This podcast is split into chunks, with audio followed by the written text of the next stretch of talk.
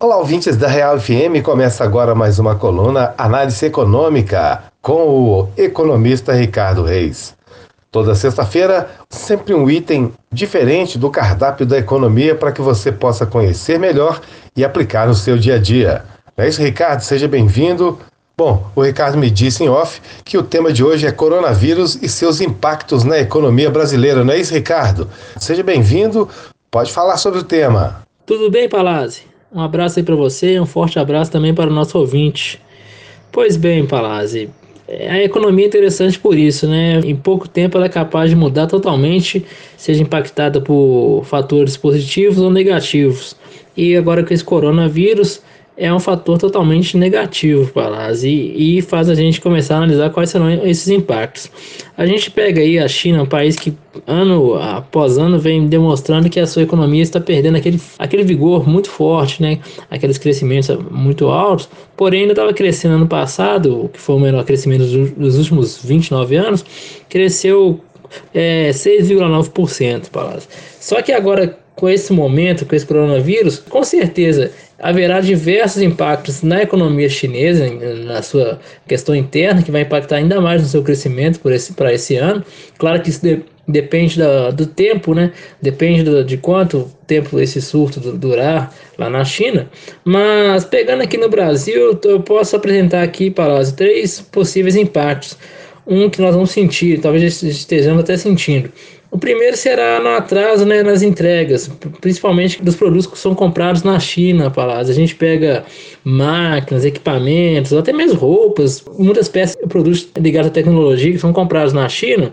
Agora, com essa paralisação da economia local, com as empresas suspendendo as atividades, com certeza esse tipo de atraso haverá e é, vários países serão impactados com isso, né, Palácio?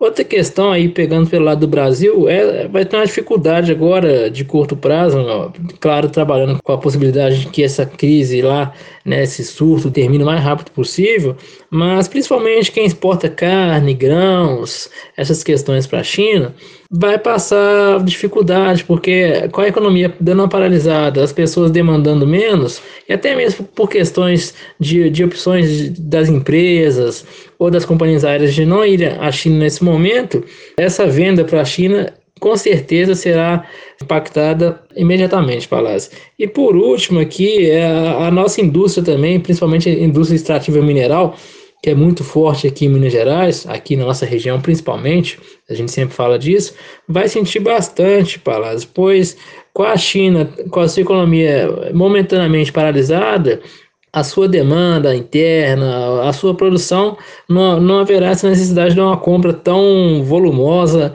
nesse período. Aí, Palazzi, isso é preocupante porque mostra que é um ano previsto de, de, melhora, de melhora na economia brasileira em alguns pontos, mas sentindo que a China é um grande parceiro nosso, e principalmente aqui da nossa região, Palazzi, enquanto mais durar esse surto lá, maiores serão os efeitos da economia na economia brasileira, na economia aqui nossa regional.